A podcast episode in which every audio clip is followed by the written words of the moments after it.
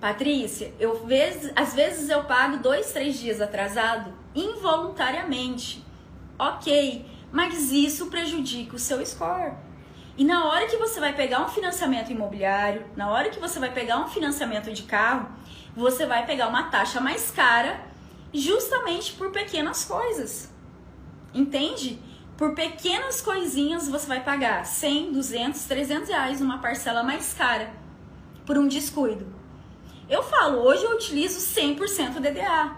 Eu não utilizo mais nada de papel. É DDA e débito automático, gente. É duas coisas que, cara, a tecnologia tá aí. A gente precisa se atualizar. E agora vai vir o Pix, que é você fazer transferências e pagamentos online 24 horas por dia. TED, DOC vai deixar de existir.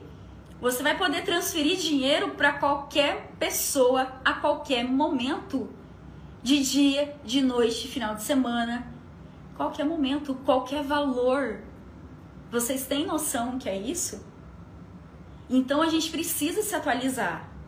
E isso faz o quê? Nos faz a ter controle financeiro a nosso favor.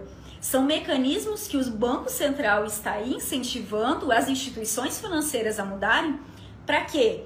Para trazer mais segurança, mas também para trazer agilidade para as pessoas financeiramente.